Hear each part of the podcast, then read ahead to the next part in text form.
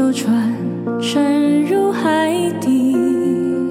Hello，大家好，Hello，大家好，这里是准风乐坛，我是老卢。我是老林。对，我们继续跟大家聊最新的好片儿啊，但是最近实在院线没有什么可看的了，对，没有什么特别值得聊的片子。对，所以我们就想说，那我们之前看过的，或者说值得讨论的，有没有可以拿出来跟大家分享的呢？或者说我们最近都不约而同的看了一些这个相似的题材的作品。嗯，对，所以这个今天就想跟大家聊一些我们平常不太聊的一些话题吧。对，呃，那简单说吧，我们今天想聊的是一部英剧和一部美国电影。对，嗯，那么这个英剧是《福斯特医生》，嗯，然后美的电影就是《消失的爱人》，对，因为《消失的爱人》之前我们也很早之前吧，我们节目刚开始的，我记得是第三期的时候就聊过这个《消失的爱人》，对聊聊出轨的这样的一个话题的时候，是是，所以还有个问题就是，我们两个男的为什么今天要聊？这两个都是 两个出丈夫出轨的话题就是我们第三期的时候就聊过，然后现在又拿出来聊，可见我们对于出轨这个事情 似乎很感兴趣。嗯，主要还是呃很少见，我觉得这两部电影都是讲丈夫出轨，嗯，但是是更多的是从女性角度来写，对，呃，只不过作为男性在看的时候，依然能看到很多很好玩的元素吧，也看得很过瘾。对这两部片子，你看《消失的爱人》也是这个算是以女性视角为为切入，嗯。然后福斯特医生看剧名也知道，以福斯特医生这个女主作为一个呃核心的一个视角，这两部相当于是一部一个是那个英剧的大女主，对。然后一个是美国电影的这个女性题材作品，但是我们最近把这两片子这这两个电影跟剧都重新拿出来看了之后，会有一些新的想法和嗯。新的一个体验吧。是尤其是我们相继这个人到中年，到中年还 行，各自也都是三十郎当岁的这样的一个年纪，就是步入婚姻这个对婚姻相继步入婚姻之后，会有一些对丈夫出轨这个话题越来越感兴趣对对对，我觉得我们是从研究的、探讨的这样的一个嗯角度去看这样的一个题材跟话题吧。是，嗯，首先我个人还是呃对悬疑故事比较感兴趣嘛，所以这俩正好都比较强调悬疑性。对但是在看的时候，更多的是会对里边儿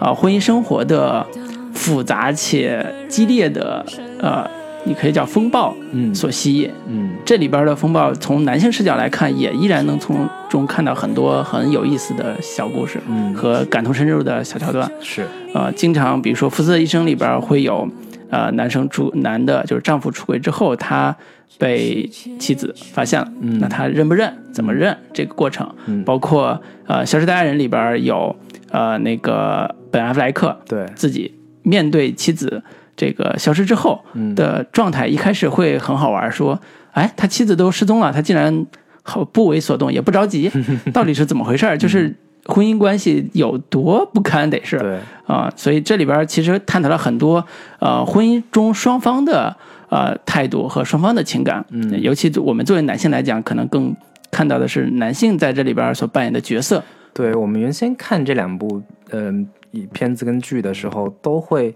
呃，虽然作为男性，也会更多的带入到女性的视角当中去，去看这个呃《消失的爱人》当中这个女主是如何步步为营，如何去进行反击的。嗯，复仇对，然后我们看福斯特医生的时候，也会去看说这个女主经历了怎样的内心挣扎，经历了怎么样的一个呃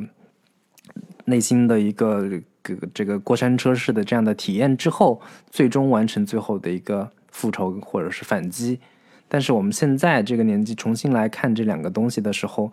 都会对于这其中的这些男性的状态，或者说尽管在这嗯电影跟剧当中，很多笔墨其实未必是放在这些男性的身上的。但是我们可能在看的时候，会有更多的对于这些男性角色的一些内心或者是状态的一个脑补，嗯，或者是一些呃个人的重新的有一些不同的一些体验吧，算是。对我呃，刚才说到《福特医生》里边儿，呃，因为他的妻子很快就发现她丈夫出轨了，嗯但是一直把这个事儿隐藏在心里边儿，对，直到找到了更多的证据和更多的人证来嗯对峙之后，嗯她试图向丈夫去坦白，嗯，就是所谓的逼宫，嗯就是你到底出没出轨，是到底外边有没有人，是。当然是一个有知识有涵养的女性的那个口吻去问的啊。嗯嗯。那丈夫就很斩钉截铁说嗯：“我不知道你在说什么，你问的我也听不懂。”是。矢口否认。对，就是这里边很好玩的元素都在于说，女的已经丈夫妻子已经非常了解情况了，但是丈夫依然用各种谎言去瞒着，嗯。啊、解释自己呃不在家的理由也是谎言，然后自己出去跟小三约会也是谎言，对。用的用的借口吧。对，呃，这里边的戏剧性，作为观众来讲看的是很爽的，但是作为男性本身观众来说，会对里边很多撒谎的桥段觉得会心一笑，觉得这不就是男男的经常干的事儿吗？是。呃，但是对于普通观众来说，尤其男性观众，可能最呃呃难以触及的一个层面，就是这种谎言和出轨事实本身哪个对、呃妻子或者哪个对对方造成的伤害最大？嗯可能对男性来说，出轨本身是最大的。嗯但是我们看福斯特医生里边在解释这个事情的时候，呃，福斯特医生的理由是，出轨本身是可在某种程度上是可被理解的，嗯，但是撒谎是完全不可被认同的。它里面出现过好几次，或者说它整个故事一共五集嘛，嗯然后每集五十来分钟，他已经给男这个男主至少有三次机会问他说，你是不是有别人了，或者说嗯。不断的旁敲侧击说你是不是最近有点不太对，是不是有发生了什么事情？嗯。他给他大概好两三次机会之后，这个男这个男主一直没有承认，嗯。然后当着他的面说没有，嗯。完全没有。就是他曾经试试图说说过这样的话，就是说，呃，我可以接受你出轨，嗯。哪怕你出轨了，你告诉我这是属于我们两个人之间的事情，嗯你之后你是要跟我离婚还是怎么样？我们可以一起来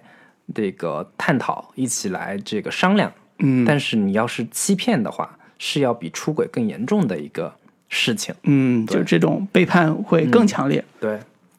哎，感觉从这里边学到第一课啊，是吧 没有，其实我重新再看福斯特医生的时候，呃，关于这个她老公出没出轨，其实故事在开始的时候就已经给了很明确的答案，她老公一定是出轨了。嗯，你第一集的时候，她已经是呃有实锤了，嗯，对，第二集的时候已经是板上钉钉的事情了。嗯。对于她老公老公出没出轨这个事情的悬悬念感或者悬疑性，其实很早就已经揭开了，或者说很早就消失了。嗯。然后呢，我是嗯很好奇的一个点是说，她老公出过出轨都一年半了，还是两年了？两年嗯两年了，他老婆竟然完全没有发现，嗯完全没有意识，或者是说完全没有觉察。嗯对，我觉得这这个事情其实是挺有意思的，就是但凡这个心思呃细腻敏锐一点的女性，都可以通过各种事情来发现老公在出呃正在出轨，或者说有出轨的迹象。就是每个已婚女人都是名侦探柯南，都是一个这个非常好的一个私家有侦探超强第六感的这对，种就是我看各种段子里面在讲说，那些男人以为自己很聪明的这些伎俩，嗯。其实每个女人都能看出来。比如说，你经常看手机，嗯。忽然看了手机之后，那个没过几秒钟，拎着家里的垃圾说：“我出去 倒一下垃圾嗯然后你十分钟之后回来，这事儿所有女人都是会产生疑心的，但嗯。是男人他都会蠢蠢的以为我做的特别干净利落，不留不留任何痕迹，嗯。但其实都是是会被发现的。但是就是这样的一些点，这个女人可以被瞒两年多，嗯。就说明她是一个多么的一心扑在事业上的女人，嗯多么的完全，或者说她在某种程度上是忽略她丈夫的，嗯某种程度上是呃忽略她小孩的。对我，我这里当然不是说为这个男主来开脱，但是我嗯重新再看的时候，我会有这样的一个就重新思考这对个，感受跟体验说，嗯一个老公出轨两年多，一个女人没有发觉。一方面是她老公这个做的实在是太 干净利落不不留痕迹，隐藏的嗯特别好。但另一方面也是，你也可以说这个女主可能在很多方面心思其实并没有放在这个女人身上，嗯，丈夫身上，嗯呃，这个丈夫身上。嗯嗯嗯，对，所以对，这是你的感受啊，对对对，嗯，对我我自己这一遍看《福斯的一生》，最大的感受是呃呃，当然从女性代入的角度来看，嗯福特医生这位女性的角色，呃，塑造的特别的极极致。这个极致的点还是说，呃，她是一个这个小镇的外来者，嗯，放到了这个呃丈夫从小生长的这个小镇环境里边儿。对，然后呢，当她发现丈夫出轨的那一瞬间，这是她呃非常沮丧的一刻。嗯但是这个沮丧还不是她情绪的最高点，在第一集的时候，嗯直到她发现说丈夫不但出轨了，且她她呃诊所里边的同事，嗯，那个所谓的闺蜜，对，竟然还瞒她。嗯。她已经知道，闺蜜都已经知道了，竟然都瞒她，甚至说她身边小镇上好几个人跟她关系不错的邻居也好，嗯。或者说朋友也好，都知道这事儿，嗯。都在瞒她。这个是她的愤怒的来源，其甚至是绝望的来源。嗯。就是这种情绪是这边我看的时候是特别强烈的嗯啊、我也能特别认同这个女主最后自己反击也好这个过程。但是对于男男生这个就是作为丈夫这个视角来讲，这边看恰恰跟《消失的爱人》这个男性做了同样一个对比，会发现他们俩身上都有特别相似的几个点。嗯这几个点就很值得呃呃反思吧，或者值很值得就是感慨，就是他俩人都是呃处在呃中年危机的一个事业倦怠期，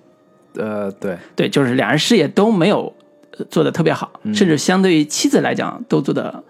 很不好，你说《消失的爱呃人》俩俩都是，福斯特医生也是，福斯特医生相对来说是一个上升期啦，其实，嗯，她她丈夫事业也是靠他妻子才起来的嘛，用他妻子的钱，包括他现在也遇到一些财务危机，嗯。就这种情况是比较呃危险的嗯。啊、作为男性的社会角色来讲，是受到一定的压力的。嗯。那么呃，他们都处在一个呃所谓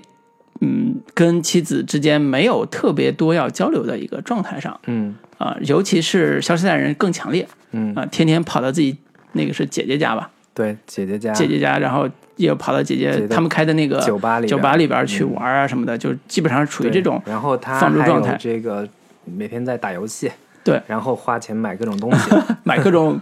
奢侈电子产品。对对对嗯，然后另外一个很重要的原因是，如果要为这个男性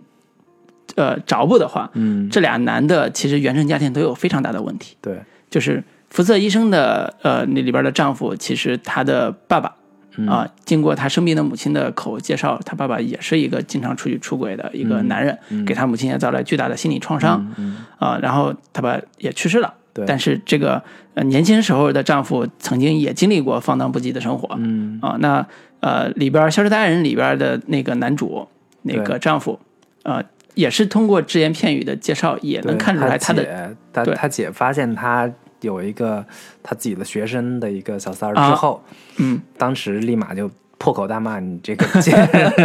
你跟你这样做跟老爸有什么区别？嗯，对然后这里边有个命题就出来了，就是有其父必有其子对，啊，你可以归罪于原生家庭的问题，嗯，也可以归罪说这是不是男人本质的问题。或者说更多是从生物性的角度来说，经常有人说这个是个。呃，男人就是下半身思考的动物，嗯但我觉得我我之我之前会经常觉得不服，嗯，或者说觉得也不是所有男人都是这样。哎，你看我们俩都不是，但是我现在越来越觉得这话从某某种意义上来说是一个，呃，具有一定真实性，或者说具有某就有一些点真理性的，对对对，嗯就是确实是男，嗯嗯，就是经常女权主义或者是女性主义者特别不服，嗯觉得这是一个男人给自己找的一个借口。嗯就是从很多科学的角度、生物学的角度来分析的时候，会说，男人之所以会这样，就是从生物学的的角度来说，嗯、从基因上来说，男人就是男性这种生物就是要为自己繁衍去努繁衍繁力的人，衍下代 嗯下一代，他就是会那个。嗯就是播种机。对，嗯你每天生产大几几十亿颗精子，嗯，然后女人每个月就只有一颗卵子，在这样的一个情况之下，男性就是为了想把自己的这个基因，这个嗯播种机一样的更最大化的实现它的一个繁衍的一个功能。嗯对，但是相对于女性来说，她就特别的谨慎，跟这个有有有有有选择性的挑选自己的一个未来的一个伴侣。嗯，对，，但是所以这是生物本能，对。对吧？这但 性本能。但但这东西经常也会被女女性主义、女女权主义、女性主义者来来批判，或者是来认为这是一个男性呃就是男权的一种表现方式。对对对对对嗯，就是说，呃，在现在社会的一个稳定架构之下，你嗯。依然带着这种思维去看男性在这社会里边角色的话，会觉得这是男性自我权利的一种表现方式，就是他有权去做所谓出轨的事儿，嗯。然后这个社会还惩罚不了他。但是这俩这两部戏都反驳了这样一个观点，就是你即便出轨，嗯女生也女性也有权去惩罚，且用各种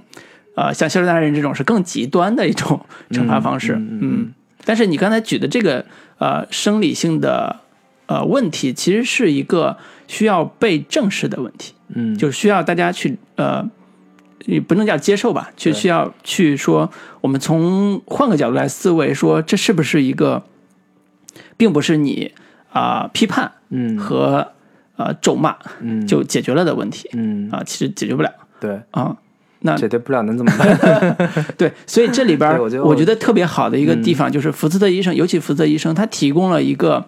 呃，当悲剧发生的时候，嗯。女性如何自处，对。通过有尊严、有正能量的方式去处理自己的伤伤痛体验，嗯。而且这种处理又极其的细腻和真实，对。所以特别的打动人。对，呃，我我这次重新再看这两部片子的时候，嗯。我发现有一个很强烈的或者说很明显的一个特色，嗯，特点就是说这两个片子其实都有某种意义上的去道德评价化的一个特特征，嗯。就是你看《消失的爱人》或者是《福斯特医生》，他都没有非常强烈的一个批判，呃，男性出轨这样的一个事情。嗯，就是《消失的爱人》里边，男人出轨是这个，确实是被全社会、被嗯全就是整个小镇上的人所不耻。对，但是更多的我们可能看到的是，呃，在现代媒体或者说现代媒介这个意义上来说，很多人在借着这个事情来展现自己的一个道德优越感。嗯这个层面的批判，其实是比批判这个男主是个渣男，这个批判力度是要更强更深的。嗯然后在福斯特医生里边呢，对于这个男主的一个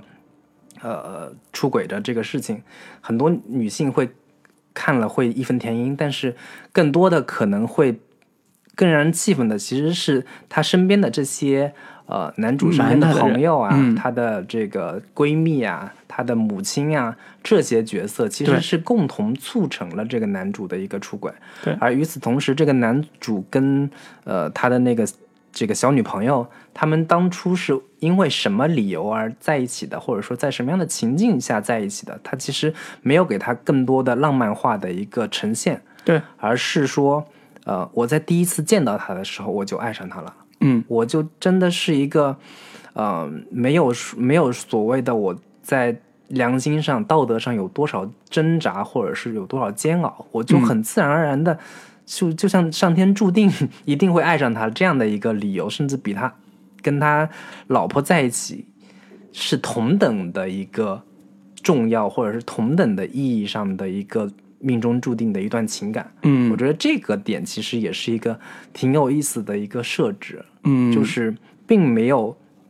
矮化他跟那个小三之间的情感，他们两个人在一起就是特别龌龊肮脏，他跟他老婆在一起就一定是，呃，有更多的合法性，有更多的一个情感的一个合理性。嗯，对，这这个其实是他做的非常高明的一个点，就是或者说处理的更更加人性化的点吧，就是没有把呃小三也好，丈夫也好，作为一个丑丑角儿，对对对，做一个丑非常丑态的方式去呈现。比如说小三一定是什么肥腿 胸圆的那种状态，然后一定就是很骚的这种样子，类似这种设定，嗯。甚至他也没有呃过于的强调所谓呃打小三这种复仇的嗯快感，嗯啊、他还是非常理性的去呃处理，或者叫呃消失达人也不理性，但是但是他处理的方式是我不针对小三本身，嗯。我针对是我身边的这个人，嗯。这这个丈夫，嗯然后他的呃复仇是或者叫让他意识到问题所在，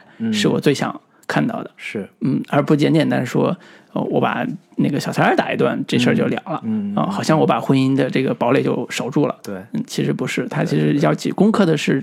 呃，男性的劣根性的 这个难题。嗯对，所以从呃是呃从真正的呃走心这个层面上，我觉得福斯特医生可能做得更好一点。对对对，或者是从呃现实感或者真实性的这个角度来说，福斯特医生是让人更有呃代入感，或者说更有呃感同身受的，尤其是女性吧，更有感同身受的那样的一个感受。但是相对来说，《消失的爱人》他的一个嗯传奇性，或者说他的一个嗯猎奇性更强猎奇感会更强一些。相对对来说，现实生活中不太可能真的会出现这样的一个，嗯呃，女性的一个为了报仇、为了报复，嗯这样的一个处心积虑去下这么一大大盘棋的一个一个事事件。对，说到这儿可以插一嘴，就是《消失的爱人》后来也被日本翻拍了，呃，比较比较翻拍吧，就是启发了吧对，启发一个借鉴了新的剧叫《我的危险妻子》，对，在去年的时候也挺火了一阵儿。对，在啊各种公众号啊，这这种媒介里面，对，那《消失的妻子》就明显是一个爽文逻辑，对对对，就是为了让女性观众看着爽。对。呃，然后嗯这个完全不顾情感逻辑，或者说不顾现实逻辑的去做大量的反转，嗯，为以以给观众造成强烈的一个情感刺激，嗯，然后更多的其实是为了展现编剧他这个花式的去 反反转技巧然后这个 反转完之后再反转，然嗯。后就是为了给观众的一个状态，就是哇还能这样，哇想不到还会是这样，嗯啊，就是纯是为了炫技的这样的一个迎合观众猎奇口味的。尽管当时看会觉得分数特别高，然嗯后但是你很难说我再去看第二遍的时候还有什么太多让人思考的地方，或者说太多让人这个回味的东西吧。嗯，对，相当于把妻子的复仇这个设定做了各种花式反转，对对对，然后让女性观众看着爽。但实际上，呃，这种戏，我还是那句话，之前我们说为什么要聊这个节目，其实是因为，呃，关于出轨这个话题，男性能看的剧太少了，基本上都是被批判的角色出现的，不管是我的前半生也好，或者某些。呃，类似像早些年的吧，《中国式离婚》这种，就是基本上男性被批判的这种设定太强了，对。所以看起来男性每次看都会被处在一种呃各种被指责、被被捆绑在耻辱柱上的，或者是感觉像是就是当年烧女巫这种 嗯，这种状态吧。对对。对，所以这种嗯。嗯你说。就还有一个点，我其实这次重新看《消失的爱人》的时候，有一个强烈的感受，就是我当时当年当初大概那那片子一几年的时候，也是消失的爱人是吧？对对，一四一五年差不多，嗯。然后当时看的时候，我觉得我靠，这女的特别牛逼，嗯。特别的步步为营，然后所有事情都是经过她设计好的，嗯。然后怎么怎么这样。但是我这次看的时候，我在中间的时候，我发现其实这女孩挺天真的，嗯。或者说在某些事情上、某些层面上，她并没有那么的有丰富的社会经验，她可能像是一个非常好的一个能够相当于公司管理人才，他会规划好很多事情，一步一步按照他所设想的去做。嗯。但是他在进入社会的时候，其实往往也挺无能为力的。嗯。就是这个点很明显的，就是当他在一个汽车旅馆的时候，遇到那一对、呃、骗子吧。对，年轻男女，嗯。然后他有一天发现钱被人发现了，嗯就是他呃被人发现自己身上携带了很多现金，嗯然后那个时候他竟然还住在那个里边儿，根本也没想没想要跑，嗯然后就等着那两人跑过来去把他给抢劫了一通，然后他在床上特别的痛苦，特别无能为力的那个状态。嗯就是我这次重新看这个《消失的爱人》的里边的这个女主，其实更多的感受，她其实是一个，嗯。从小可能是养尊处优的一个富家女孩儿，是然后在现实的逼迫之下，她不得不去做一些她原本可能并没有那么感兴趣的，嗯或者说并不是她本性上想要去做的事情。对。对，所以《消失的爱嗯人在》呃故事的很多细节，在写他们父母的时候，都能展现出来这个女孩她的出生环境到底是什么样的。，对对对，她父母其实是纽约非常成功的呃作家吧，嗯，因为有一个叫呃呃呃《Amazing Amy》的那个对对书，对对。呃，就出来之后，她成为一个经典的童话形象嗯。啊、是有点像郑渊洁写的什么《童话大王》那种。皮。皮鲁伊鲁西对对对，类西那个似这种啊，，就是他成为一个呃，在美国青少年呃学习的过程中或者成长过程中一个经典的一个邻家女孩的，对。或者说又聪明又招人喜欢的一个邻家女孩的形象。嗯然后这个艾米在富家这种呃富裕的生活成长的环境里边成长的时候，呃，他一直渴内心渴望的其实是呃叛逆，或者叫跟父母有有有更多的这种叛逆感的人生，所以我觉得他才会找到长相又帅，然后又看起来有点风趣的对。啊、这个尼克，就是里边的男主。对，所以在里边，我对《小时代人》印象最深的其实是，呃，他们在故事一开始，呃的时候，两人回忆，就是也不是叫两人回忆，就是在妻子的日记本上回忆两人相爱的那一一段戏。对，。第一次见面，然后怎么样？对，包括在一个粉糖的那个灰尘糖霜的那个对里边去接接吻，然后先是女男主会把他嘴上的这个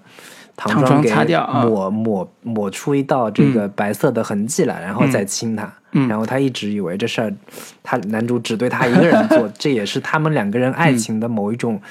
暗号或者是标志。嗯。结果有一天晚上发现他对小三儿也干了这样的事情，是。就彻底幻灭了，彻底的这个决定要对他报复了。对，所以她艾米代表的是还是说，在感情世界里一个比较纯真的一个啊、女性的心态，嗯啊、对丈夫有幻想，对，对婚姻也有很大的幻想，嗯。但是这个幻想很快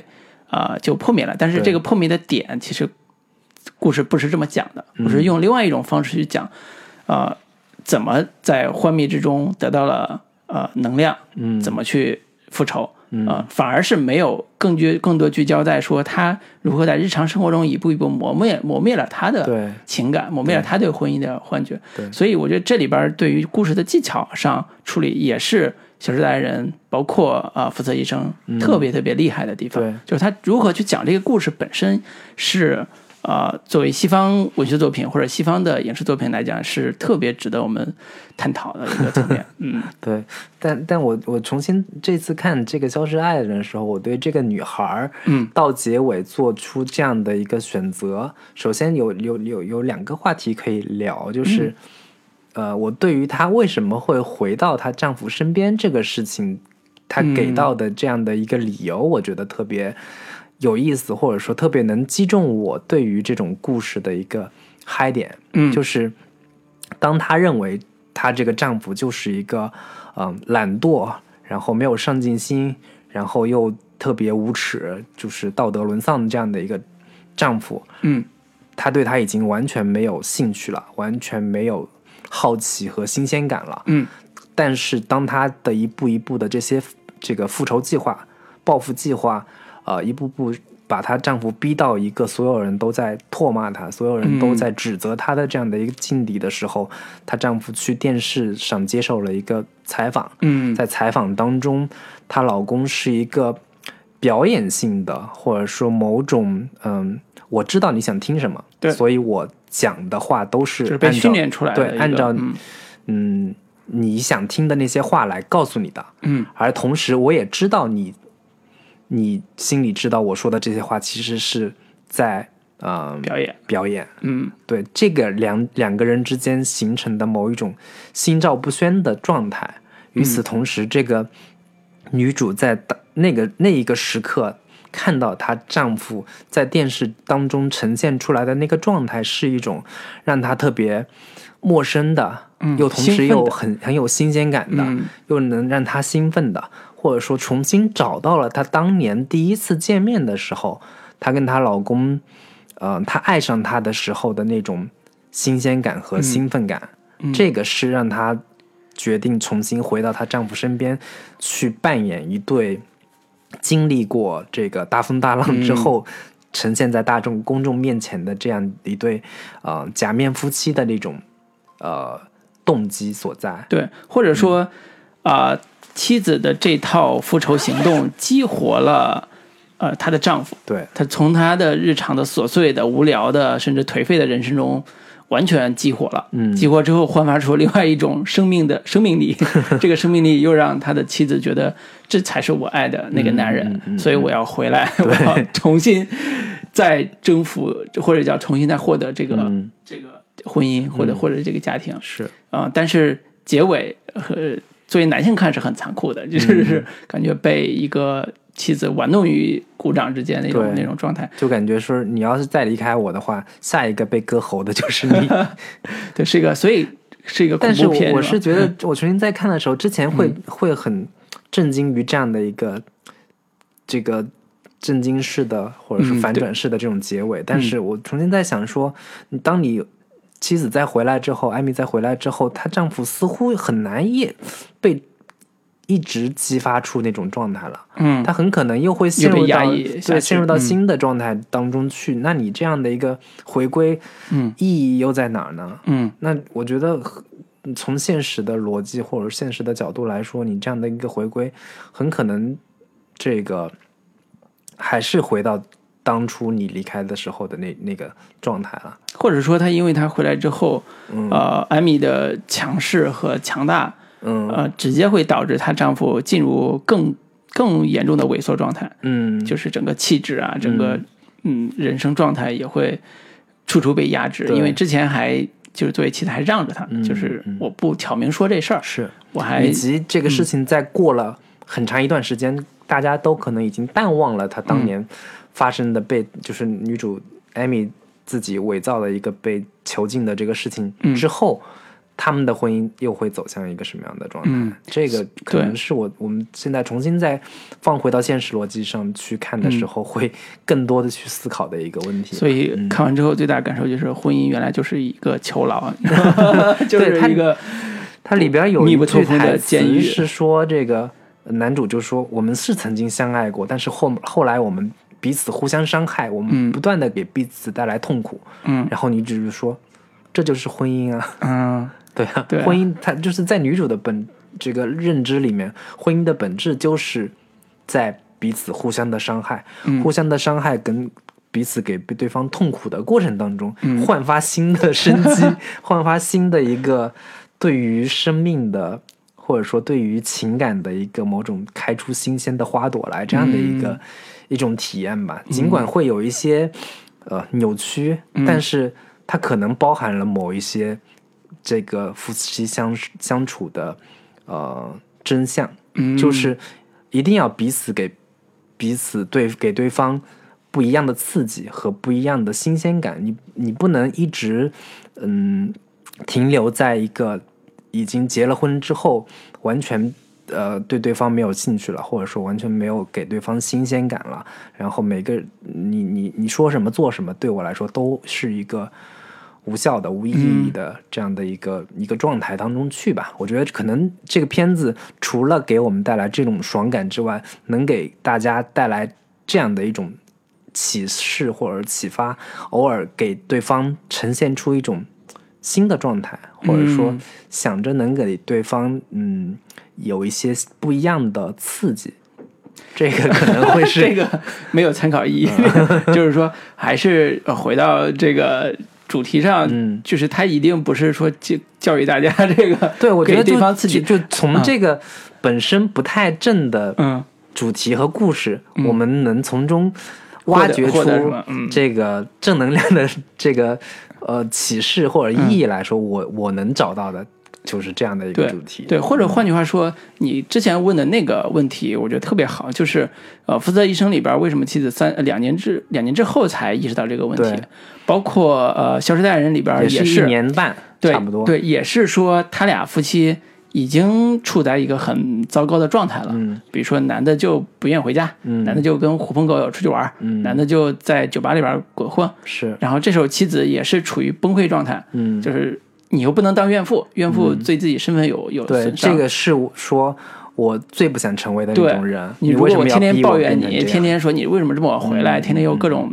呃，说你工作为什么不做做不好，为什么对有失业了，类似这种，就成为一个怨妇状态，也不是艾米这种女性想要想要的一个自我的认知。嗯嗯嗯，但是，是不是有其他的途径？就像你刚才说的，在这种婚姻关系里边，是不是有其他的刺激，嗯。可以让他们的感情在早早就有苗头的时候能解决这个问题？是，别到时候一年多了，这丈夫实在出轨了。但是吧，这同时也是一个悖论。嗯。首先就是对于女性来说，嗯，是不是我必须每天盯着你，我必须每天不能盯着，每天管检查你手机，检嗯查你，然后每天都看着你是是不是有可能会出轨。嗯，这个可能对于女性来说也也是一个挺痛苦的一个事情，或者说让让人觉得她特别没有自我、没有没有尊严的一个一个状态。嗯同时呢，我们在聊福斯特医生的时候，也聊到说，这可能就是一个男性的某种劣根性。嗯你不管怎么着，你盯还是不盯，他可能都会有各种方法，他可能会会去出轨。那你嗯做的这种刺激还是不刺激，这个事情很可能也是无效的，或者说无意义的。那最后也是陷入到一个无解的一个状态当中去了。嗯嗯，所以呃，我突然也想到那个呃《纸牌屋》里边儿，嗯，当时那个呃凯斯麦西跟他老婆对，那个当时播的时候，大家除了觉得政治惊悚片很刺激、很过瘾之外，对他们这对夫妇的情感模式也是引起一个巨大的讨论的一个点。就是现代的婚姻里边，那夫妻情感的最好的模式到底是啥？可能那个是一个答案，就是战友模式，并肩作战。然后就是还可以三个人一块。那是后边的啊，就是至少刚开始，对，呃，会觉得那种现代婚姻是大家所期待的一种解决方案，是，就不是说我管着你，嗯，你你你啥都那个不管，对然后呃天天监视，对。像监狱一样去管呃囚囚禁一个人，就这种不是大家能能做的。最好的就是，呃，同样是婚姻的囚牢，但是我给你自由嗯。啊、你也享受这种自由，但是你知道这个责任，嗯。然后像战友一样去御敌御外边的敌，而不是在内部产生冲突，所以这是最好的啊。纸牌屋跟这《消失的爱人》还有某种 有意思的联系，就是大卫芬奇导演，对，都是这个《纸牌屋》跟《消失的爱人》的嗯，导演主是创，对是，所以大卫芬奇也是我们个人特别特别喜欢的呃悬疑片的一个呃导演，所以我觉得接接下来这一部分我们可以呃聊一下这两部片子，包括《小三人》和《福泽医生》在处理悬疑这个点上的一些比较好玩或者比较有意思的技巧吧。嗯嗯嗯，作为我们专业人士，稍微聊一聊啊，就不一定聊 不要立 flag，说自己是专业人士，结果并没有聊出太多专业性的哎，东西来。没关系，呃我们愿意聊就行。好吧那这一部分先结束，我们下一趴聊聊。先呃放一首歌。好的。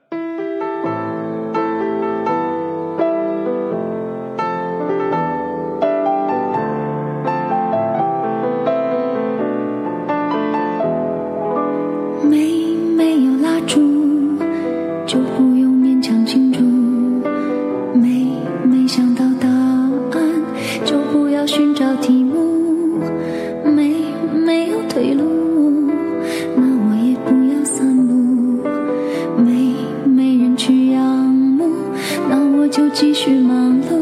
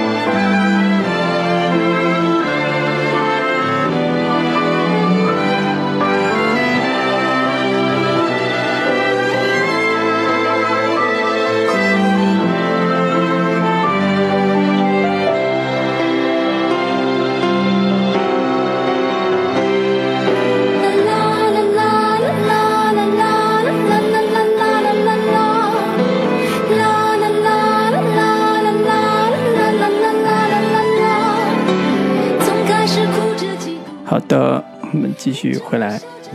嗯，刚刚聊完这个情感部分，现在可以聊聊里边的故事结构和悬念部分。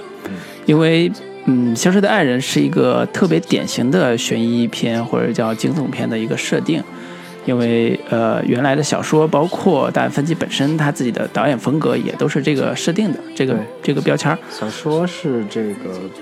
作者叫吉利安·福林，嗯然后呃，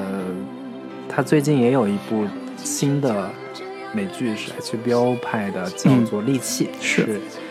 艾米亚当斯演的，对。然后也是口碑各种都还不错，嗯，也是他的处女作吧。去看一下，嗯。对对对。对，然后呃，其实利器的主题跟《消失的爱人》主题其实是类似的，嗯。啊、都是女性反击的大故事，嗯，所以这个呃，之前我们经常从韩剧上看到过一些类似什么《妻子的诱惑》这种，嗯。就是所谓妻子复仇这个设定，但是呃，作为呃追求写实感比较强的呃美国美国的电影或者美国的这种剧，嗯。呃，处理人物的真实真实感和处理悬念的方式上来讲，的确是啊、呃技高一筹，在观看的时候，嗯。啊，包括像《消失的爱人》这个呃原来的小说，我也看了一下，对，它的主要结构跟电影结构是一模一样的，嗯。啊、都是两条大主线同时在推进，一条是妻子消失了，对，那开始侦侦破这个消失的案子，嗯。啊、丈夫开始寻找妻子，在各种媒体上啊，各种呃电视媒体和呃社交网络上寻找，然后另外一条线就是妻子的视角在写日记，当然是过去式，嗯啊、在两千年左右，他的几个几个非常重要的节点，回忆他的恋爱过程和现在的是婚姻的困境，嗯啊、那这种回忆体又通过画面的方式展示出来了。嗯当然，这个日记本身也在后边的剧情中起到了一个非常关键的作用。关键性的一个作用嘛，对，所以在情节的处理上，会发现大卫芬奇处理悬念，呃，可能在呃故事结构上是遵照了书的呃大逻辑或者大的模式，但是在细节上和人物上，会发现处理的非常的呃精呃精炼吧，可以这么说，因为小说字数非常长，大概非常厚，二十来万字吧，至少，不止不止，我我看的时候感觉至少有四十万字以上，就是非常厚的一本、一本一本小说。你都看完了是吗？我我大部分看了了。前面，反正我只对其中有一个细节印象特别深刻，嗯。就是那女孩儿有一天，反正他们在聊天的时候，嗯。女孩儿出去度，就是他们出去度假呀，还是怎么样，在看一本书，嗯，那本书呢，竟然就是英文版的村上春树的 《奇鸟形状录》，对巨厚的一本书。我当时看，哎、他这个竟然还看村上的对书，村上嗯，在欧美这个上流知识分子当中，好像流行度还挺高的。对对 对，纽约客嘛，他们都是文艺文艺，就是为了展现女女孩品味嗯，到底是什么样的，然后用他在看村上的《奇鸟形状录》对来展现。对我觉得就就对这个细节当时印象还是挺深刻的。对，所以呃，在呃电影里边。呃，因为有了答案分歧，所以整个的视觉风格会表现的特别像黑色电影。嗯啊、这也是答案分歧一以贯之的呃很多呃电影的这种视觉效果。像他之前的像是呃搏击俱乐部啊七宗罪俱乐部、七宗罪，对还有什么社交网络对等等的吧。对，嗯简单说，黑色电影之前的风格更多的是呃，也是女性呃。也不叫复仇吧，就是女性的作为某一类的反派角色出现的，嗯更多的强调的是呃蛇蝎美人的概念，嗯啊、里边也有所谓的罪案，也有这种啊呃悬念的东西在里边。嗯嗯那呃，现代的呃黑色电影其实更多的还是偏重呃罪案多一些。对，呃，比如像之前有什么黑色大丽花啊，类似这种，嗯或者是呃德帕尔玛的一些早期的电影作品。剃刀边缘什对么之类的。对，那么戴芬奇的悬念其实跟他们，我个人觉得还是稍微不太一样，嗯还是会更关注啊、呃现代人的呃呃情感困境吧。嗯啊、比如说这里边的艾米这种婚姻老老公出轨，嗯这个是本身成为他反击的一个很重要的理由。我觉得这个也是呃跟这几年迷途运动啊，是不是也有某种关系，或者说平权运动经过美国或者是西方国家的一些推推波助澜的作用有某种、某种关系啊、那么在大卫芬奇这部片子里边塑造艾米形象的时候，我会发现，嗯，他处理的我觉得还是非常非常厉害的。嗯。比如说，呃，我自己对里边一个镜头感触特别深，就是，呃，一个镜头拍到那个女主叫裴春华的后脑勺，嗯。然后她脸扭过来，一对个特别漂亮一张脸，对然后这个故事就开始了。对那这里边就先设定了一个女性的视角，对，他们在开场的时候，这是一个首尾呼应的一个镜头嘛？，对，他们在讲说，那个我每次回想起我妻子的时候，我都嗯会看到她的一个后脑勺，是，然后妻子转过头来问问说：“你在想什么？嗯你那个他就是他在讲说，你我们每一个看似最亲密的一对夫妻，嗯，可能完全不知道对方在想什么，对，完全不知道对方下一步会做什么，嗯。完全不知道对方的感受是什么样子的。是，这个是这整部片子的一个嗯贯穿贯穿性的一个主题吧，就是是彼此男女之间完全不知道彼此的真实想法是什么，嗯。或者说对于所有的婚姻来说，嗯。它是一个阴谋论式的，或者说带一点夸张的，呃，呈现男女之间或者婚姻当中的某一些不可知，对。人心的某一些不可知，这个是它的一个黑色电影本身这个类型的一个基础性的一个设置。是，所以这种设定其实呃，在现在这个时间点去讨论的话，会发现特别的呃有意思，就是大家都以为婚姻本身我们已经足够了解了，嗯。或者说我们对于现代的呃，不管是心理学的书也好，嗯。或者是亲密关系的书也好，嗯。我们通过一些公众号啊，通过一些很多很多途径，对，呃，甚至通过一些像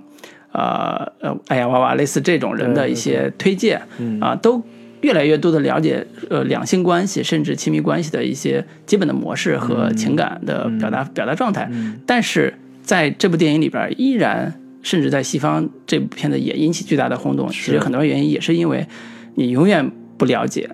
呃，人性你的枕边人在哪儿？对你，的甚至枕边人到底是在想什么？对，就是我觉得看这种片子吧，是某一种嗯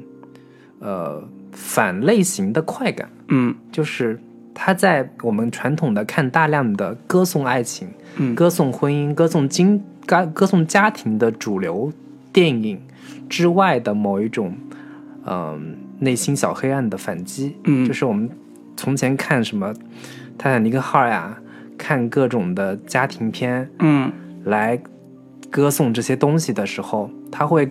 在从另一个角度来提醒我们，或者说告诉我们某一些嗯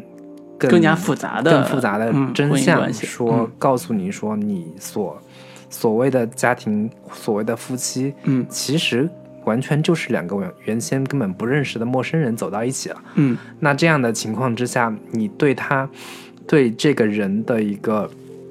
了解程度，或者说在每个人的内心的幽暗幽微之处，他可能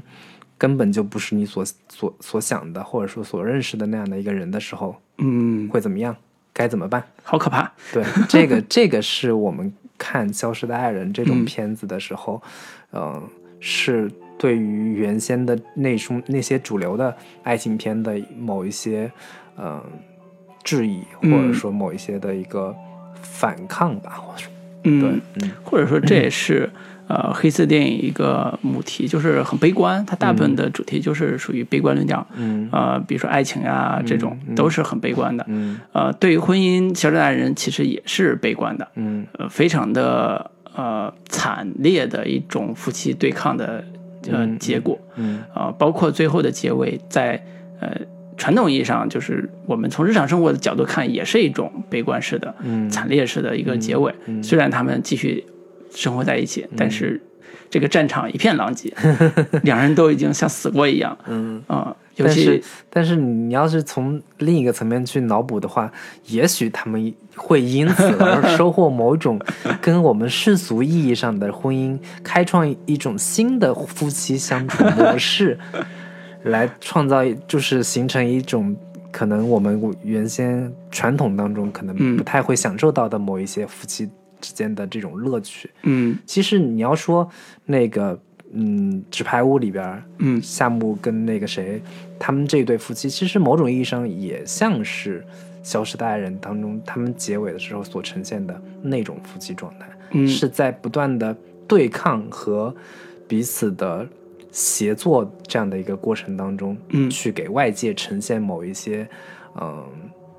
并不那么真实的样子跟状态。嗯，嗯对是是，那是因为他俩是势均力敌的。对，啊、遇到不势均力敌的，就是被吞对噬。他们有共同的一个目标，嗯我不共同的一个政治上的抱负，嗯只不过说这一对消失的爱人当中，他们貌似并没有一个特别明确的，嗯呃，共同的理想和共同的一个价值的追求，嗯，这个是他们之间的一个区别。对对，所以还是回到悬念上来点，我觉得《消失的爱人》在开场先把呃呃妻子的视角，先把呃对方的不可知或者婚姻的某一些不可知的东西，通过话音先展示了一下，嗯。很快进入到一个主线情节，就是、呃丈夫第早上醒来发现妻子不见了，对，啊。这种我就是说说白了，这个故事的一个强设定，嗯。或者说后来被很多片子所模仿对。和套用的一个强设定，就是开场忽然有一个角色消失了。对，这个是一个特别好的悬念的一个设计方式。是。反正这两年虽然也有点被用烂了，但是嗯。确实是一个挺让人有一些新鲜感和这个关心人物命运的一个一个方式吧。对嗯。对，因为它直接带来的就是呃呃他怎么了，且、他呃去哪了？对他去哪儿了，而且搅动着身边的人，她身边的人发生反应，对，就是她丈夫如何面对这个事情，嗯。然后他的女孩的妈妈、嗯，爸爸知道这个事情之后怎么办，对。以及警察也开始调查这个事情，对，那这个事情该怎么收场？嗯嗯。啊、其实这种细节在呃日剧里边，《我的危险妻子》里边，其实写的更极致、更夸张，嗯，呃，就是把这种抻长了来做。啊，对，写的更夸张，电影里边会精简很多。那么我自己在呃，对于悬念这个部分最讽刺的就就是《消失的爱人》里边有一个特别好玩的点，就是虽然在写很悲惨的故事，嗯但是你经常看到很讽刺的点。所以讽刺点就是，我们知道很快就知道妮可就是那男主是出轨了，嗯但是同时日记那个那个那条线并行的在讲他们相爱的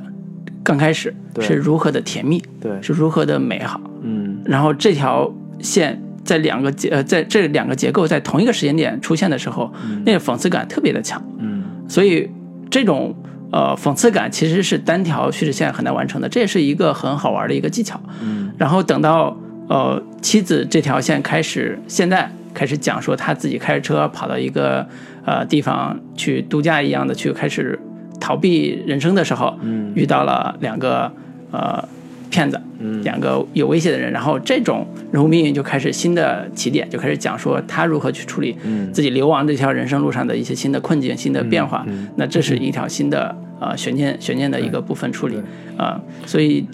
这两种的呃处理方式都呃非常的有紧张感，嗯。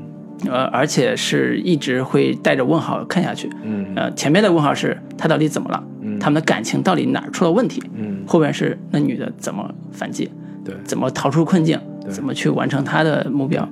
就是它其实电影其实分两两段嘛，嗯。其实彻底的视角的一个转换是，当他 这个小本这个角色，嗯。发现到他给就是他他妻子给他留下的所有的这些线索，他不是留了线索一、线索二、线索三嘛？嗯。线索三是给他找到了一个房间，一个小小屋子，里边打开是他那个所谓的买了一大堆家用电器啊，各种的嗯。他自己玩的、玩乐的一些东西。这个点之后，忽然镜头转到这个完全是女主那边的一个一个开着车，嗯。开始完完整整的叙述他的一个视角去叙述嗯，他到底做了什么。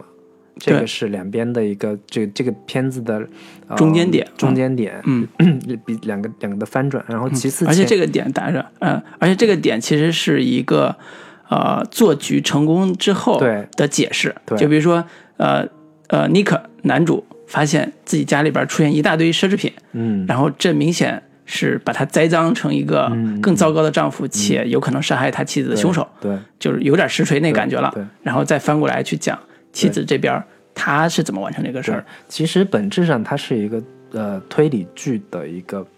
嗯变变变种或者是变奏，就是它前面留下的线索一、线索二、线索三，嗯不断的从这个地方推到另一个地方，嗯不断的让观众去产生对于这些线索的一个猜测对和猜想。嗯同时他用通过自己日记的方式来补充，让补充一些信息，让嗯观众去、呃完成他的一个脑补的脑中的这种拼图的嗯完、完成。这个也是一个非常典型的这种推理剧常用的一个套路跟手段吧。对嗯，对，所以在呃这个点发生之后，妻子这边产生的行动，其实是这个故事里边最猎奇的部分。嗯。啊、如果说前半节就是呃丈夫被陷害成杀害妻子凶手这个过程是一个带着现实感特别强烈的现实感，带着特别呃有探讨可探讨的婚姻关系的这个设定的话，后半节纯粹是一个猎奇性的女子大复仇戏，中间有很多很血腥的复仇场面。对。呃，包括在呃处理手法上也更像惊悚片这种设定。对。嗯，就尤其是那演员还是 Barney，老爸老为什么是对 Barney？对对，老爸老妈浪漫史里边，我当时看这角色会稍微有点 出戏我觉得这是个就就就。因为他本身在真实中也是个 gay 嘛，对，所以他在戏里边要扮演一个苦苦追求女主的大富豪。整个片子里面嗯最悲剧的角色其实就是 Barney 啊，就是他特别真诚的爱着 这个女主，然后又特别想要保护她，嗯然后他他做的就唯一可能会让观众觉得那什么的话，就是讨厌的这个行动的话，可能会有那个他可能会有有囚禁他的这样的一个意图。呃，可能囚禁是另外一个说法，嗯我更愿意把它理解成强制性的让女主做事情。对，尤其是这片子，我看到后面的时候，我对于女主所说的话，嗯会产生很强烈的怀疑。嗯就是她并不是每一句话都是真实的。嗯，就是尤其是其中有一个点，呃，那她说的那个关于她丈夫这个推了她，嗯把她推倒在地，说甚至她是家暴她，嗯这个点是她女主单方面说的，嗯。但是对于男主来说，他是极力否认的，完全说我根本就没有做过。嗯，就是对于这个事情的真实性，我看到故事的结尾，看到最后也完全没有任何一个定论，说嗯。关于她丈夫到底是不是那天晚上争吵的时候推了她，把她推倒在地。嗯。这个事情纯粹只是女主一面之词，嗯，但是对，就是看到后面的时候，这个女主本身的一个形象已经也有点坍塌了，然后同时男主也他妈是个渣男，嗯。就这俩俩人谁到说的话都不太可信，这就会让这个故事的很多点都会让人有些存疑的这样的一个感觉。嗯，可能因为女主呃自己复仇这个动过程实在是太猎奇，所以我觉得大部分观众也不会注意到这个点，就只能惊叹说为什么这么狠对，啊、为什么这么残酷的去处理这个事情？嗯就像刚才说那个呃那个瘦瘦的 Barney 那个演员，他自己呃他有一个非常呃典型的特征，就是他在保护女主的时候，用一种强制的方式去保护，嗯。比如说你不能看电视了，嗯，你要多喝水，对，你要听话，要早点睡觉。嗯嗯然后我看到这点，我是特别特别怎么说认同女主的。嗯我觉得如果我是女的，我处在男性不管是什么样男性的这种保护之下，我也是会崩溃的。嗯所以很多时候，呃，女性反抗的一个根本的动因就是在于男性强权本身，是，就是你以为你这样你就是绅士吗？你以为你这样你就是关心我、照顾我吗？嗯嗯，不不全是，我觉得那个这个是呃呃《消失大人》里边电影特别呃特别讽刺一点，就是里边所有男性几乎都是坏人，是，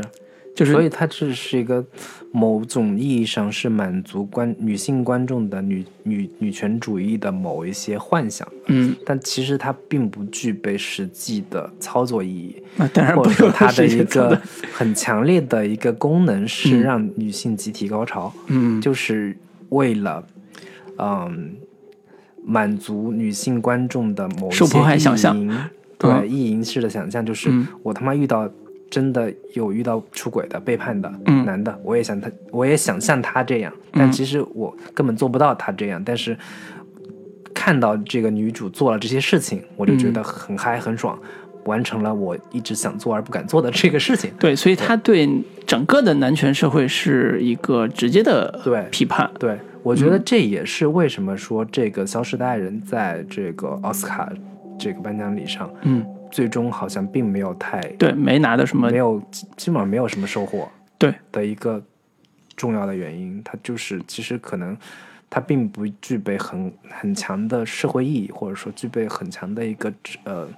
真实的一个嗯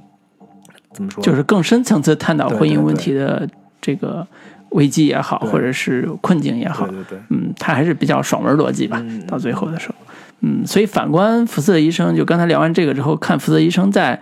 处理呃悬念和情节的时候，会发现福斯特医生其实是有点以柔克刚的意思。对。就他没有那么强的大悬念，说上来这个妻子消失了什么之类的，他是上来妻子怀疑通过一根金色的长发，开场没没多久，嗯就通过在她丈夫身上这个一条围巾上面嗯，发现了有一根金色的头发，对，然后通过这个小细节开启了他的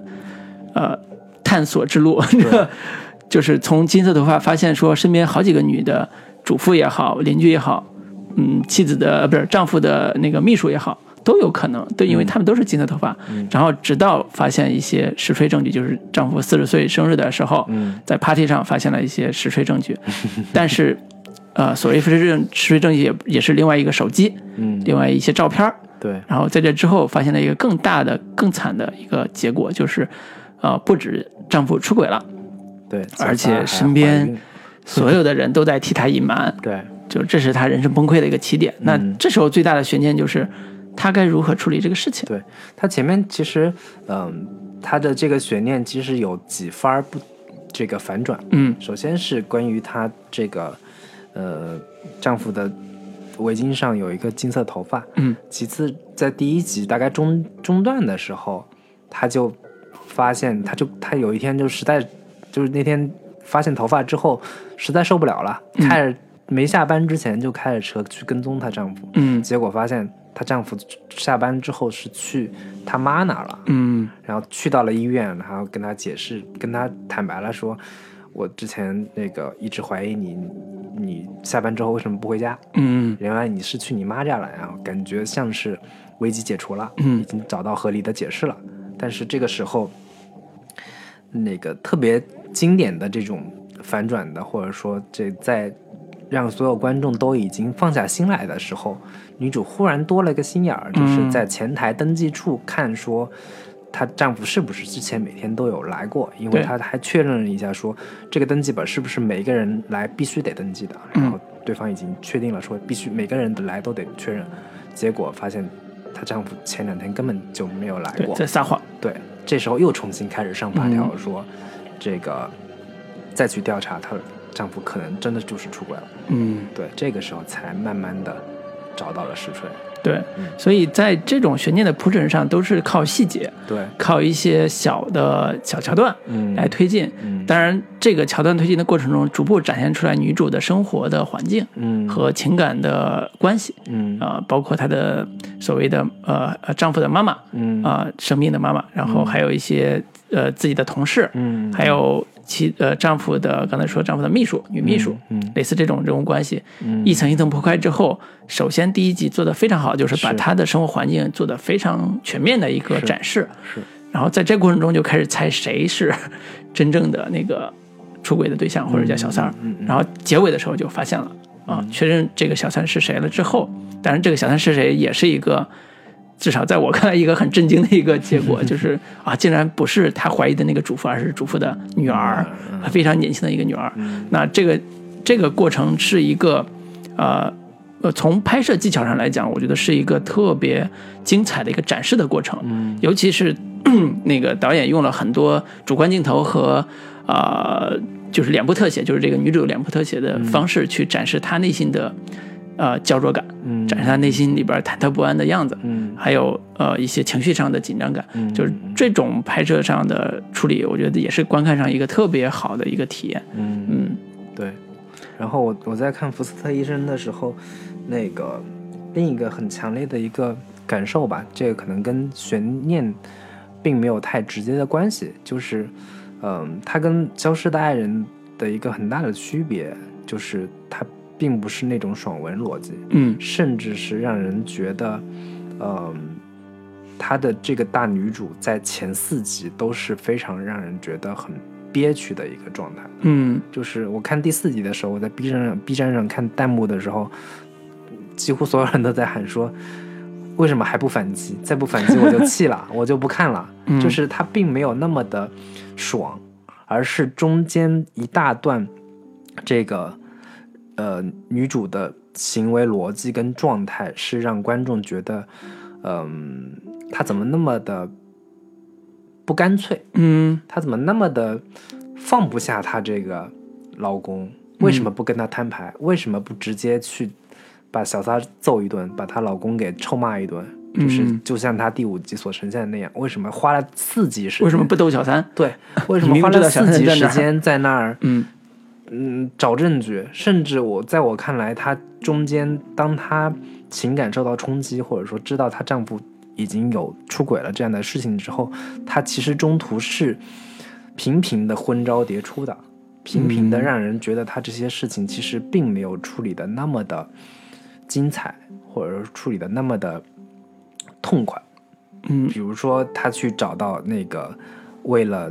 探查她丈夫的这个账户的信息的时候，嗯跟那个男人睡了一觉，嗯才去才得到了那个信息。但这个事情本身，你说到底有对她丈夫有报复到吗？还是说，嗯，对于她自己本身是一个很很爽、很很很很很有快感的这样的一个事情？嗯以及中中间各种的他的情绪的一个崩溃，嗯他情绪的纠结跟煎熬，你在对比他最开始的时候，他作为一个医生的一个状态的时候，那种冷静、客观，然后非常具备很强的那种，就是他身边的人也都评价他说，你有一点很强烈的那种优越感，很嗯强烈的那种居高临下的那个状态。但是等等到她在知道她丈夫，呃出轨了之后，这些东西就是一步一步被她给，嗯、瓦解掉了。嗯她的那种高贵的，或者说，嗯、很强烈的那种，嗯、内心的尊贵感，嗯那种自尊一点一点被剥离。其实我觉得这整个前四集都是在呈现他一点他的那种脆弱，他的那种呃犹豫，嗯。他的那那些呃就是内心的这种内挣扎内心的那种挣扎跟煎熬，其实是更多的是呈现那种更真实的状态，对。甚至是她，嗯，甚至还会幻想说，那个她老公跟那个小撒断了，嗯为了孩子，其实我是更好的选择是还跟他继续在一起的，嗯然后他们甚至还过了一段还挺快乐的一个时光。嗯其实这种选择是让更多观众有真实感，或者是更有嗯共鸣的一个点，就是哪怕放在国更符合生活逻辑。哪怕放在国产剧里面，这嗯样的一个情节跟、呃处理的方式，其实也会是更多女性或者说在这个剧中的女主角会选择的方式。嗯，就是孩子都这么大了，我们能过就过下去吧。这个其实是一个全世界普遍共通的一种心理，而不是说国产剧就特别落后，然后人家英美剧嗯。就特别干脆，只要发现老公一出轨，我就甩手就离婚快刀嗯。转斩乱麻，嗯。然后把对方羞辱一通，然后自己特别潇洒的去处理这样的事情，对。也其实根本现实生活中也并不是那么简单的一个事情，是对，是，所以我在看《福斯特医生》的时候，我其实最让我呃关注也好，或者是牵动我的心的那个部分，都在于呃有点儿普希金的事，就是假如生活欺骗了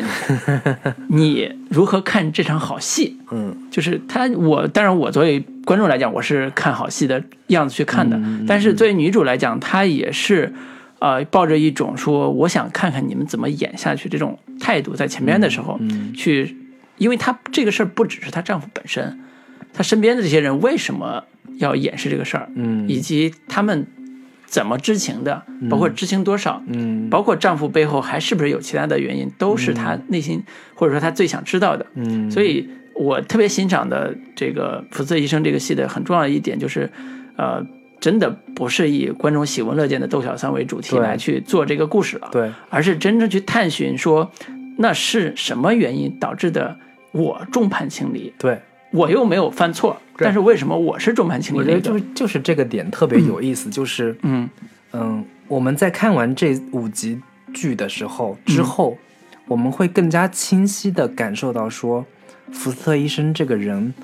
可能就是没有那么讨喜，嗯。就是我身边的人并不那么喜欢我，嗯尽管我在工作中，我在事业中是一个很优秀的人，但是在现实生活的逻辑上，他就是不那么讨人喜欢。嗯，不那么 nice？对对有的对，我人来说，嗯就就是那种有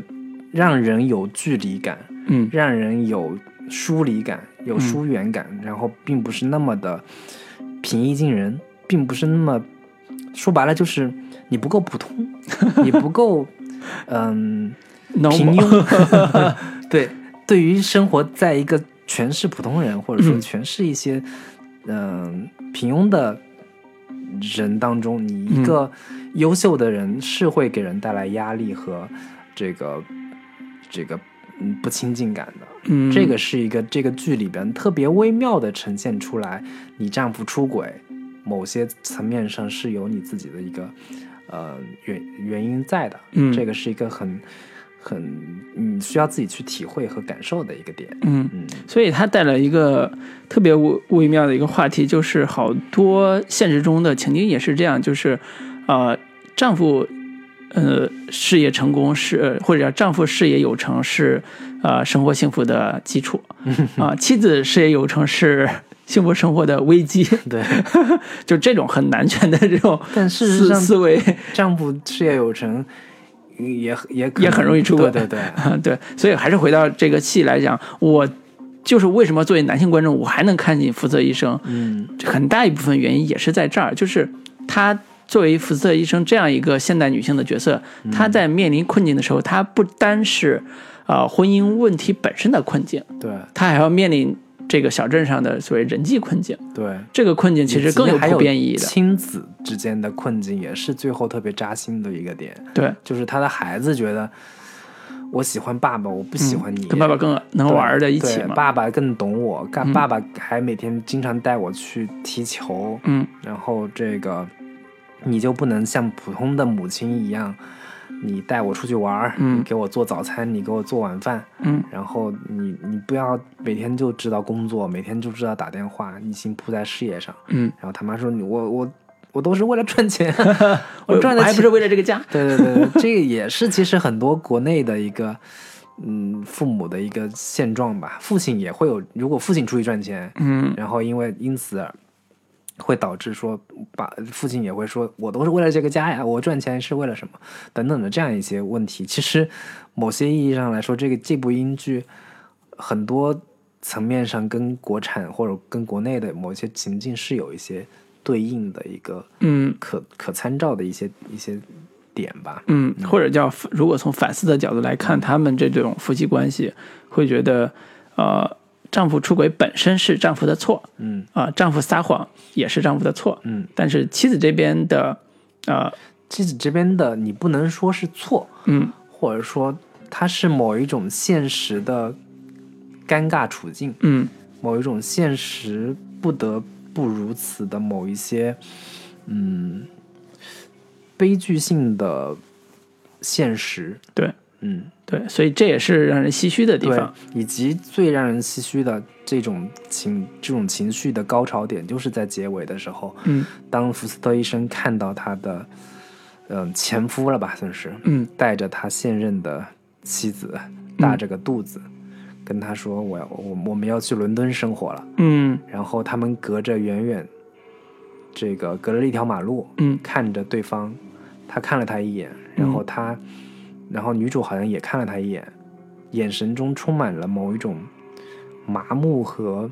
迷茫的那种状态，嗯。并不是说我深情对望，我惋惜，我这个祝福也好。对嗯。对对，慨叹嗯。这个感慨都没有这些情绪，嗯。就是明明你可能前两天还是彼此生活在同一个屋檐下，这个以为可以过一生的一一一一对人，然后下一秒可能完全就已经是一个陌生人的状态了。嗯这种在折腾了那么久之后，彼此的那种，嗯，可能最后也没有任何一个人是赢赢得了这样的一场战争的这种那种感慨。嗯，对，你在最后结尾的时候会有很强烈的这种情绪。是嗯是，嗯，不过结尾还是给了福瑟医生一个很很呃光辉的一个时刻，就是当身边有一个他在广场上嘛，身边有一个人陷入呃心脏病的这个困境的对时候，他开始急救，这时候其实给了他儿子一个镜头，他儿子拿了医疗包递给他，对他儿子的这种反应会证明说，原来妈妈做的事情，工作本身是特别伟大的、有价值的。对对对，嗯。这是一个还算光明的一个对。一个结尾吧，啊，也是给到嗯。福泽医生这样一个事业女强人的一个呃心灵慰藉的一个结尾。是。嗯然后最后提醒一下大家，如果去看《福斯特医生》第一季之后，千万不要再去看第二季了。第二季是一部狗尾续貂的，完全不值得一这个。反正是你看完之后嗯会毁掉你看第一部的时候的那个 建立起来的一个良好的感受。嗯反正千万不要手贱要去看完第一季，非到非得要去看第二季。就是哎第一季结尾已经是一个非常好的 ending 了。嗯，对，反正就奉劝一下。完美了。对，而且英剧很很厉害的地方就是它这这一季只做了第一季只做了五集，嗯，就你很少看到只做五集的剧。对。啊，但是英剧经常会喜欢，做短的五。集、六集，然后之前我们看过的那个《贴身保镖》，也就是六集这样的一个长度。对对所以它每集都很精炼，嗯，然后也不拖泥带水，该交代的清楚就交代完了。是那如果是做第二季，也许是因为真的太火了，所以想挣钱就做了第二季。对，可能相比而言，比美剧的续集质量都要弱一些。对对对，嗯嗯，但是这两部戏，呃，这次对照看完之后，啊、这种对比还是非常有意思的。对，嗯，嗯。尤其是对里边的呃夫妻关系的主题呈现，还有所谓妻子反击这个主题的表达方式上，是，更容易能看出来两者的优劣。嗯，嗯，因为之前呃《消失的爱人》看的时候只图爽了，对，其实你在最后去反思说他的处理方式到底有哪些啊、不妥之处，或者是有哪些值得探讨的地方，嗯，只有对比了福泽医生才会更显而易见。对而且福泽医生也是因为有了这种真实感的处境的展示方式，它的魅力和价值才更津津乐道。嗯，所以也是几年之后，三四年、四五年之后，我们再看这部戏，还是觉得，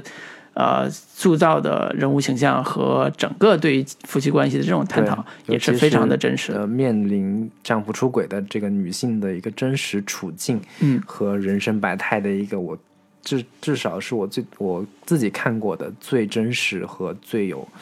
嗯触动的情感共鸣。嗯，对，我是看的是很有触动的那个部分。嗯，对，所以也作为男性主播，我们也推荐给 是。啊、在听的男性的观众，嗯。呃，强烈推荐嗯。看这两部是。片子。嗯、好，嗯，那我们今天终于把这两个东西给 聊完了。好。对，呃下周我们可能就还是有好电影原先的片子上，片子上的话，我们去看一下有没有特别值得聊的，比如嗯说什么好像你好之华呀，对对对对，这个应该是岩。井俊二。尽管虽然这个这两年岩井俊二已经是越来越不是强弩之末，对对对，就是过了那样的一个心态或者心 境之后，再看岩井俊二还在拍那些小清新，对啊小清作为算是小清新鼻祖鼻祖了吧，嗯，对吧？这么大年纪了，还一直保持这样的一个少年心，嗯，反正可以去更要看去一看。观望一下吧，看看一下这个嗯。当年感动过我们的情书这样的一个导演是，会拍出一个什么样的不一样的，第一次算是第一次跟就是华语电影的一个合作吧。嗯，正儿八经的第一次啊，之前有过监制啊什么，但是都是浮光掠影的。对对对，嗯，所以也是期待他这这个下周嗯上线上映之后的表现。嗯，行，那我们就下周见了，好的，跟大家说再见，拜拜